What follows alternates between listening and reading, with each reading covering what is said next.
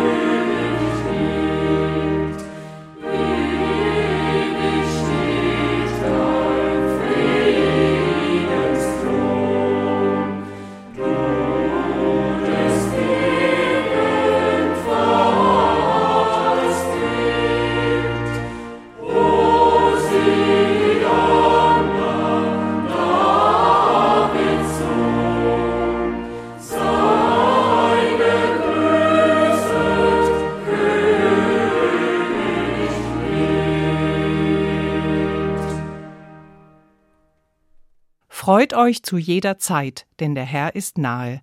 Mit Freudenliedern beginnt heute der katholische Gottesdienst. Und das Wort freut euch ist kein weltfremder Ruf, keine oberflächliche Ermunterung aller wird schon wieder, sondern Ausdruck einer tiefen Hoffnung.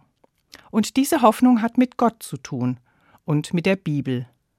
Gute Worte, Freudenrufe, Hoffnungsgeschichten, die brauchen wir Menschen dringend. Die Bibel ist voll davon.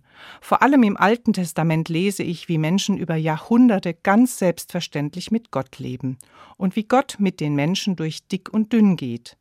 Wie Menschen mal mehr und mal weniger mit Gott zu tun haben wollen, wie sie irren und suchen, verrückte Dinge tun und doch immer wieder bei Gott landen. Die Bibel ist ein Füllhorn von Erzählungen und Gebeten, ein großes Hoffnungsbuch, voll mit Geschichten Gottes mit den Menschen, in allen Variationen. Die Hoffnungsworte der Bibel sind keine Worte von naiven Menschen oder von Menschen, denen es immer nur gut ging und die alles nur mit einer rosaroten Brille sehen. Nein, die Hoffnungstexte sind oft geschrieben in Krisenzeiten, wenn es dem Volk Gottes besonders schlecht ging, weil es gefangen, vertrieben oder unterdrückt worden ist, oder gerade schlimme Kriege und andere Nöte erlebt. Da haben sich die Menschen erinnert an das, was ihnen geholfen hat und was gut war. Die Hoffnungsworte der Bibel waren Erinnerung, dass es mal bessere Zeiten gegeben hat. Sie waren Ermutigung, dass es wieder besser werden wird.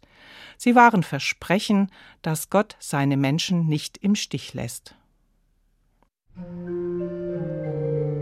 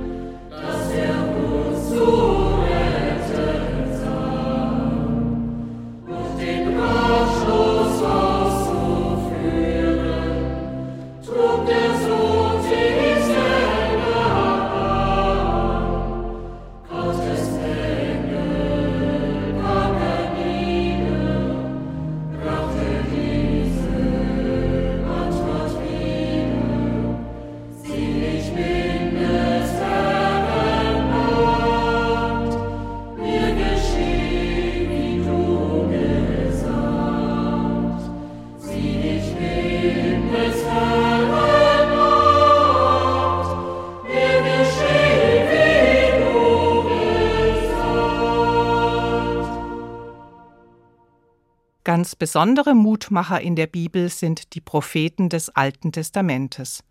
Propheten haben die Aufgabe, das Volk aufzurütteln. Sie sollen es zum Durchhalten ermutigen und wieder auf den rechten Weg bringen. Das ist meistens eine sehr unangenehme Aufgabe. Wer will das schon hören? Da muss der Prophet sich ordentlich ins Zeug legen, um gehört zu werden. Zephania ist einer dieser mutigen Mutmachpropheten. Er spricht zu den Menschen in Jerusalem, zu einer Zeit, in der die sich vom Gott Israels mal wieder abgewendet haben. Die politische Lage ist schwierig, die soziale auch, denn die Reichen haben die Armen ausgebeutet, sich nicht mehr an Recht und Gerechtigkeit gehalten. Und dann kommt Zephania. Er redet ihnen heftig ins Gewissen und tadelt alle Schlechtigkeiten. Ändert euch, kehrt zurück zu eurem Gott, zum Gott, den ihr durch eure Väter und Mütter kennt. Werdet wieder demütig und bescheiden, dann wird es euch besser gehen. Und wie es ihnen besser gehen wird, klingt dann so. Juble, Tochter Zion, schrei vor Freude Israel, freu dich und jauchze von ganzem Herzen, Tochter Jerusalem. Deinen Urteilsspruch hat der Herr entfernt und weggeräumt, was dir feindlich gegenüberstand. Es regiert der Herr in deiner Mitte, du brauchst dich nicht mehr zu fürchten. An jenem Tag wird man zu Jerusalem sagen, Fürchte dich nicht, Zion. Lass deine Hände nicht mutlos sinken, der Herr dein Gott ist in deiner Mitte und rettet dich beherzt. Der Herr ist ganz begeistert von dir, er ist stumm vor göttlicher Liebe, sein Jubelruf schallt über dich. Musik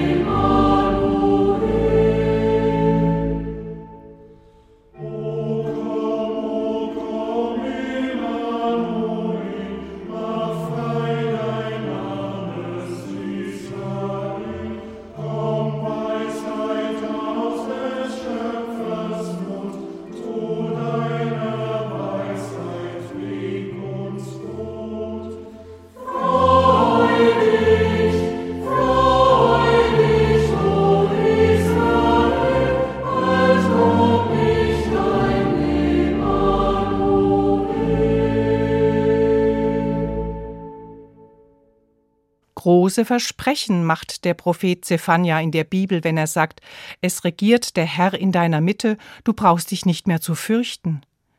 Damals, vor mehr als 2500 Jahren, redete Zephania zu den Menschen in Jerusalem. Heute lesen wir die Worte in einer anderen Situation, aber wie sehr sie in unsere Zeit passen. Ich würde viel darum geben, wenn jemand jetzt zur Zeit glaubhaft genau das sagen könnte – Du brauchst dich nicht mehr zu fürchten. Genau jetzt, in der vierten Welle der Pandemie, diese Worte zu hören, das wäre großartig. Aber so einfach ist es leider nicht. Das Versprechen des Propheten Zephania damals klingt heute in andere Situationen hinein, und ich muss sie auf die heutige Zeit beziehen. Das tue ich mit Freude, weil es schöne Worte sind, und lese noch einmal Juble, Tochter Zion, schrei vor Freude Israel, freu dich und jauchze von ganzem Herzen, Tochter Jerusalem. Der Herr dein Gott ist in deiner Mitte und rettet dich beherzt. So also beginnt die Rettung. Gott ist in deiner Mitte. Das ist die Voraussetzung für alles und die Grundlage für die ganze Religion. So beginnt es ja schon in der Bibel ganz am Anfang, wenn Gott von sich selbst sagt, ich bin der, der da ist, also mitten dabei, immer da, auf Schritt und Tritt, und nicht erst dann, wenn ich nach ihm rufe, sondern immer einfach so, grundsätzlich. Das kann sich sehr verschieden anfühlen. Eine Frau sagte mir, dass sie sich in schwierigen Situationen vorstellt, wie Jesus ihr die Hand auf die Schulter legt und ihr sagt, ich gehe mit. Und das hilft ihr auch jetzt, mit der inneren Unruhe fertig zu werden, die durch die Pandemie in ihr entstanden ist. Jesus hat ja genauso von Gott gesprochen, von einem barmherzigen Gott, der mitgeht in allen Situationen des Lebens, auch dann, wenn es gerade mal nicht so gut läuft oder schief läuft. Jemand hat mir erzählt, dass er die Psalmen wieder für sich entdeckt hat, diese alten Gebete aus der Bibel. Da kommt alles vor. Freude und Leid und alle Sorgen des Lebens. Die betet er als seine eigenen Worte und findet darin Trost. Und ich kenne etliche Menschen, die gerne singen, Trostlieder, auch die sehnsuchtsvollen Adventslieder, alles, was ihnen einfällt. Auch Singen macht Mut. Auch da ist Gott dabei. Denn der Herr, dein Gott, ist in deiner Mitte, ohne jede Bedingung. Er ist schon da.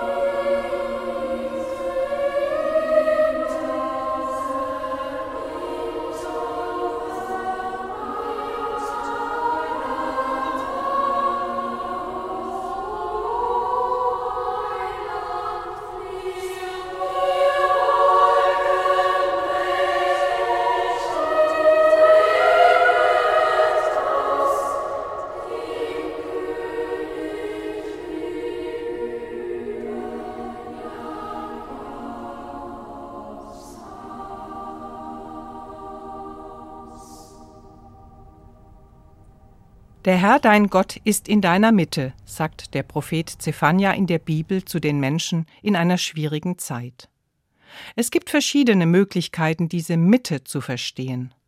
Zuallererst denke ich an den Satz von Jesus, wo zwei oder drei in meinem Namen zusammen sind, bin ich mitten unter ihnen.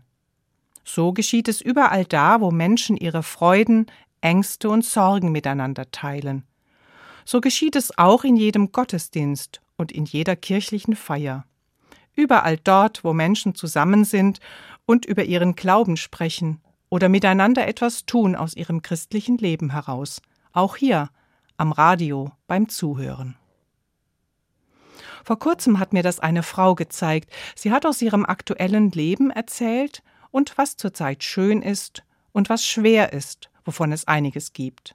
Und dann sagt sie, aber wie gut, dass ich das alles jeden Tag Gott in die Hände legen darf. Für sie ist das ganz selbstverständlich. Sie hat mir beschrieben, dass sie das jeden Tag so macht.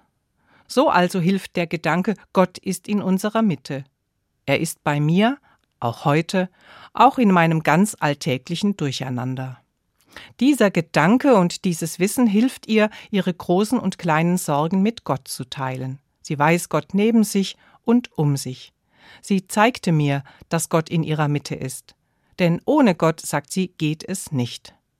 Natürlich denkt sie nicht unablässig über Gott nach, es ist eher so, er gehört einfach dazu, das ist alles. Und sie erlebt, wie gut ihr das tut und wie sehr sie sich in allem, was gerade so los ist, von Gott begleitet und umgeben weiß. Darüber muss man gar nicht dauernd sprechen. Das ist eher so etwas wie eine innere Verbundenheit. Die ist mal stärker und mal schwächer zu spüren, aber sie ist da. Es ist ein bisschen wie bei einer guten Freundschaft. Meine besten Freunde muss ich nicht ständig sehen oder sprechen und weiß doch, sie sind da. Das genügt meistens. Ich fühle mich gut und verbunden. Das reicht immer ziemlich lange. Und wenn ich sie doch mal dringend brauche, sind sie auch wirklich da.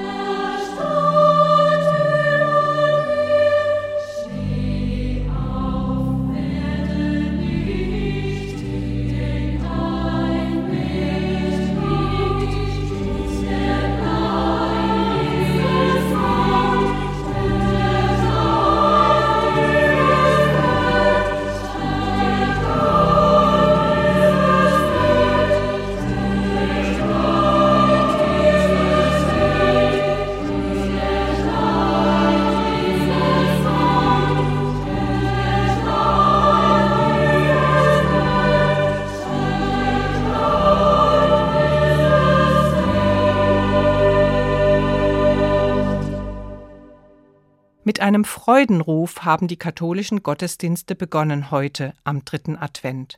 Und was für ein Freudenruf das ist. Der Herr dein Gott ist ganz begeistert von dir, er ist stumm vor göttlicher Liebe, sein Jubelruf schallt über dich.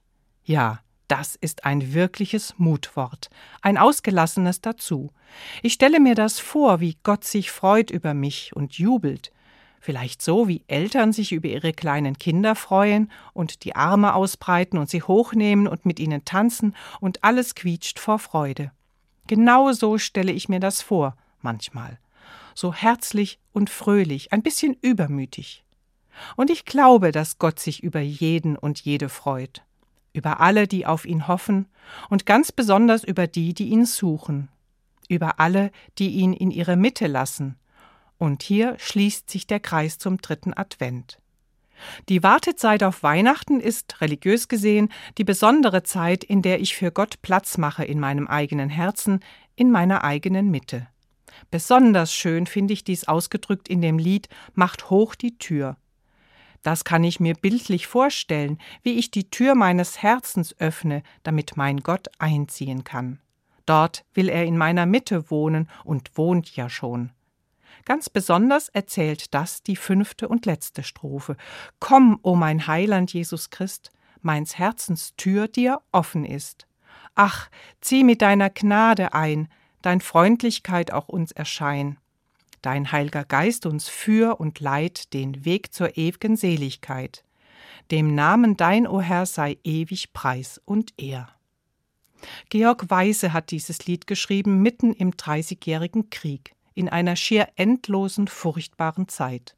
Und genau in dieser Zeit ist dies sein Trost, dass die Menschen ihr Herz öffnen für Gott, für Jesus Christus, damit Gott darin wohnen, jeden erfüllen und von dort ausstrahlen kann. Das ist das riesige Angebot Gottes. Ich komme zu dir. Ich freue mich über dich und ich erfülle dich mit Kraft und Mut und ich tröste dich für alles, was ansteht.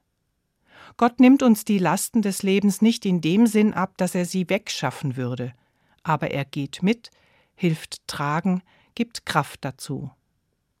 Was für eine Zusage, dass Gott sich über jeden Menschen freut und sogar begeistert ist und bei ihm wohnen möchte.